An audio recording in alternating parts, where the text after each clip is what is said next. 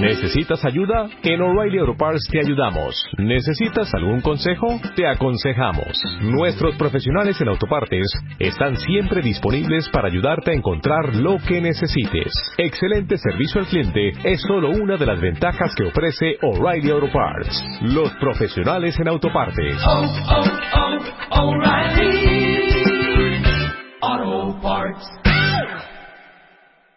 Agradeceros vuestra presencia. Vamos a comenzar, ¿qué os parece? Eh, como hoy me acompaña José Luis Alcántara, que es responsable de todos los temas económicos de Izquierda Unida en Algeciras. Y el motivo de la convocatoria es para ofreceros nuestra valoración sobre probablemente los dos expedientes de mayor relevancia que pasan por el pleno ordinario que se celebrará en el ayuntamiento el próximo viernes a las cinco y media de la tarde. Uno de ellos es el de las ordenanzas fiscales de la ciudad para el año 2012 y el otro es la propuesta del equipo de gobierno sobre la supresión de los organismos autónomos municipales. Entonces, pues para hablaros de ambas cosas, para daros nuestra valoración y sobre todo lo que es más importante, para trasladar a la ciudadanía nuestras propuestas en esas materias por lo que hemos convocado. Y le dejo a José Luis que os va a hablar de las ordenanzas fiscales en primer lugar. Eh, bueno, en estos días hemos estado en el Grupo Municipal de Izquierda Unida y yo y en particular eh, estudiando las ordenanzas fiscales, que la propuesta de ordenanzas fiscales que van a presentar el Partido Popular para el próximo pleno y lo que podemos destacar es que es el primer gran cumplimiento de una promesa electoral que hace el Partido Popular en este mandato eh, corporativo. Como todos sabréis y podéis recordar, todos los ciudadanos también, porque en sus casos tendrán la propaganda publicidad electoral del Partido Popular de las últimas elecciones municipales el señor Andaluce y compañía se dedicaron un día sí y otro también a anunciar que ellos iban a congelar las tasas de los impuestos municipales, pero la realidad nos dice que realmente lo que van a hacer van a subir el IPC, que no es precisamente lo mismo que congelar, porque congelar no es subir, aunque sea la mitad del IPC en el caso del IVA.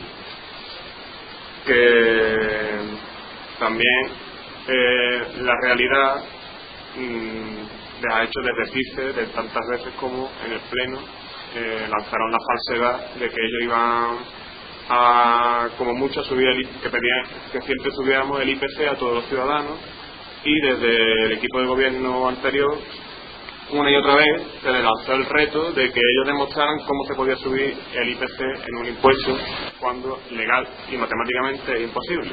Y de hecho el propio delegado de Hacienda en días pasados ha tenido que reconocer públicamente, para no engañar a la ciudadanía, que solo al 60% de los ciudadanos de Algeciras le va a subir lo que ellos han propuesto, que es el 1,68%, mientras que a un 40% de la ciudadanía le va a subir más del 1,68%. ¿no? Por lo tanto, otra vez de nuevo se demuestra que la demagogia, igual que las mentiras, tienen las patas muy cortas. ¿no? La cuestión es que eh, con este incremento de, de las tasas de los impuestos municipales, que va, a, que va a aprobar probablemente el Partido Popular porque tiene mayoría para ello, se va a recaudar unos 500.000 euros más de, en el impuesto de bienes inmuebles. Desde Izquierda Unida, nosotros sí llevamos en nuestro programa una cuestión muy importante y que está hoy en voz de todo, de todo el mundo, que es el apoyo a las pymes y a los autónomos de nuestra ciudad en el tema de la tasa de basura industrial, que como sabéis es, bastante bastante supone una bastante una presión bastante alta sobre estas pequeñas empresas, sobre todo la situación económica en la que estamos ahora mismo y que están sufriendo las pymes en nuestra ciudad. Por lo tanto, nosotros le lanzamos la propuesta y la lanzaremos en el Pleno de que ese, esos 500.000 euros que se van a recaudar de más eh, por el IBI se rebajen en el conjunto de la tasa de basura industrial de las pequeñas y medianas empresas de Algeciras, ya que los técnicos, que son los que controlan estas cuestiones, eh, vean cómo, de qué forma se puede llevar a cabo esta reducción de, la tasa de basura. Eh, también vamos a proponer una cosa que lo llevamos todos en, nuestra, en nuestro programa de todos los partidos que nos presentamos en las últimas elecciones y que al Partido Popular se le ha olvidado de incluir en las ordenanzas fiscales, es la revisión de la clasificación comercial de las calles de la ciudad Algeciras. porque cualquier ciudadano puede ver que resulta bastante ilógico que hoy en día la calle Tarifa, que todos sabemos que está sufriendo una depresión comercial en los últimos años, siga estando como una categoría 1, que pagan más por las tasas de, basura, que la calle donde se está situada el corte inglés, que está en la categoría 2. Es decir, que porcentualmente el corte inglés paga menos que una, una pequeña tienda de la calle. Por tanto, esto no es lógico y es hora ya de que esta categoría, esta clasificación comercial de calle que está desde 2003 vigente, se modifique, se actualice en función de la situación actual de, la ciudad. Eh, esperamos que, que, nuestras propuestas tengan su apoyo en el, Pleno, porque creemos que es necesario que hoy en día lo, las pymes y los autónomos tengan un apoyo real y, y es nuestra propuesta de modificación de la, de la ordenanza. Eh, por el PP, tanto en los años de oposición como en la campaña, no es lo mismo que subir los impuestos, aunque sea el IPC, que es lo que finalmente se va a hacer. Pero bueno, nosotros queremos ir más allá y lo que sí que queremos es ese eh, incremento de, del IBI, reinvertirlo en algo en lo que yo creo que es razonable que todos tengamos un consenso, porque por lo menos en campaña todos hablamos de la necesidad de hacer un esfuerzo por ayudar a las pequeñas y medianas empresas que al final son las que más están padeciendo el rigor de esta crisis y de las que dependen más la calidad y la estabilidad del empleo que se genera en la ciudad. Por tanto, esperamos que esa eh, medida con ese doble sentido, tanto de cambio de clasificación comercial de las calles como de adecuación, de rebaja del recibo de basura industrial para pymes en, en la proporción que el ayuntamiento va a ingresar más por la subida del IBI, esperamos que tenga una buena acogida por parte del Partido Popular. Hay otro asunto del que les hablábamos al inicio de la rueda que también, bueno, pues nos ha movido a una valoración y a una propuesta alternativa. En el, en el sentido de que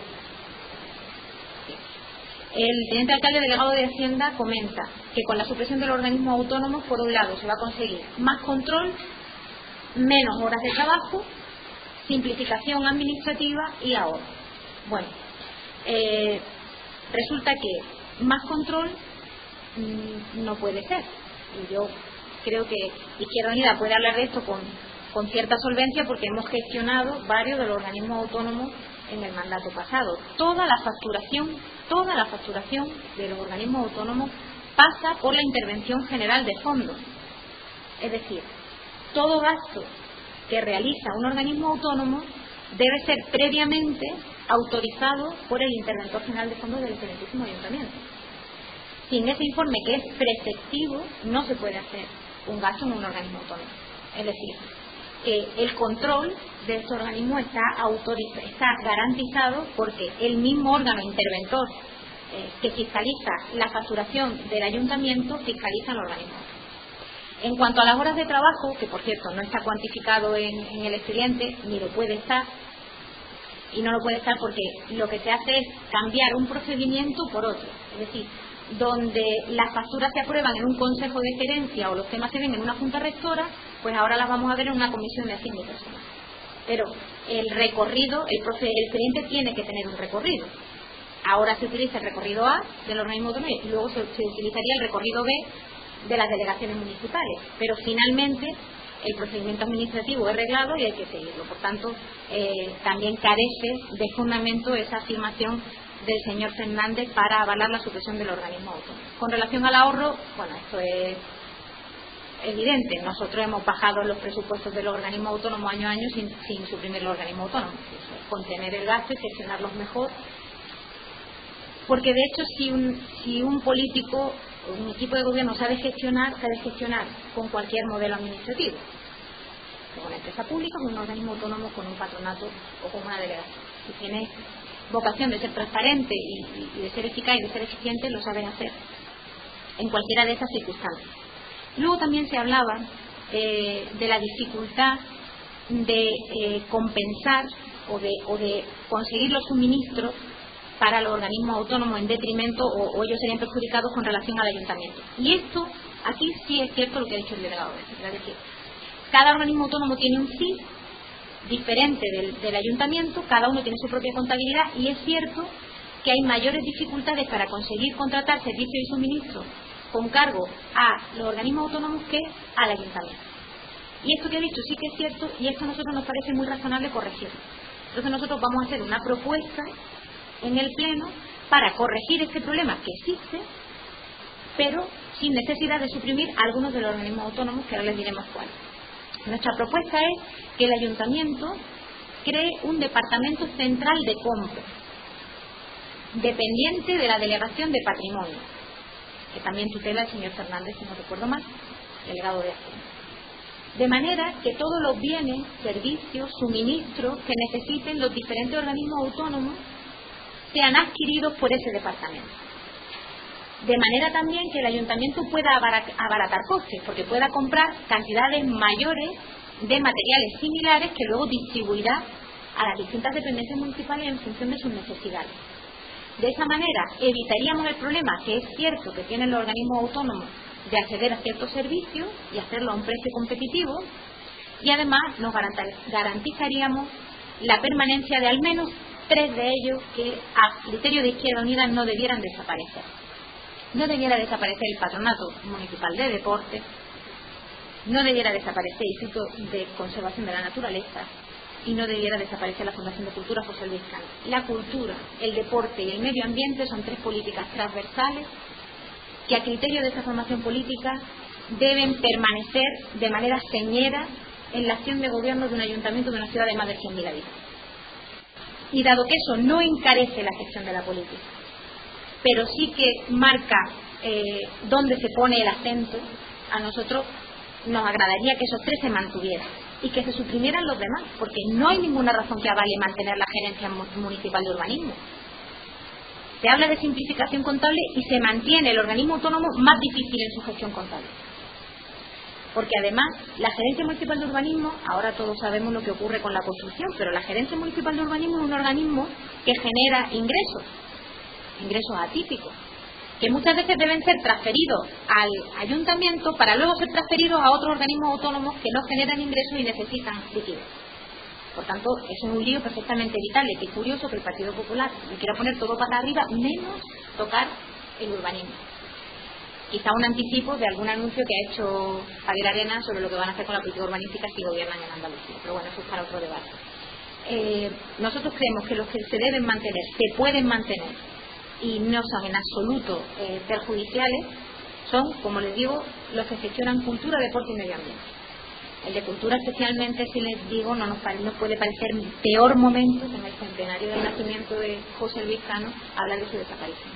Pero ya les digo también que no hay ninguna razón económica eh, que sustente la supresión de él. Nosotros vamos a hacer estas propuestas que les recopilo brevemente. Por un lado, eh, la revisión de, a la baja del recibo de basura industrial para las pequeñas y medianas empresas, vinculado también al cambio de la calificación comercial de las calles, por el importe de medio millón de euros que va a ingresar de más el ayuntamiento subiendo el IBI, que es lo que va a hacer el Partido Popular, subir el IBI y todos los impuestos y tasas municipales, en contra de lo que dijo en campaña. Y, en segundo lugar, proponer la creación de un departamento de compra centralizado, dependiente de la Delegación de Patrimonio, que evite que los organismos autónomos tengan que excesivamente enfrentarse a esas dificultades añadidas en la adquisición de bienes, servicios y suministros. Esperamos que el gobierno del Partido Popular eh, reconsidere o reflexione sobre estas propuestas y esperamos que, tengan cobijo por parte de, de su percepción de la realidad setireña, dado que al menos en campaña y al menos en sus años de oposición eh, todo parece indicar que su política fiscal se iba a parecer más a lo que estamos proponiendo nosotros ahora que a lo que están haciendo ellos. ¿No te encantaría tener 100 dólares extra en tu bolsillo? Haz que un experto bilingüe de TurboTax declare tus impuestos para el 31 de marzo y obtén 100 dólares de vuelta al instante. Porque no importa cuáles hayan sido tus logros del año pasado, TurboTax hace que cuenten. Obtén 100 dólares de vuelta y tus impuestos con 100% de precisión. Solo con Intuit TurboTax. Debes declarar para el 31 de marzo. Crédito solo aplicable al costo de la presentación federal con Turbo Tax Full Service. Oferta sujeta a cambios o cancelación en cualquier momento.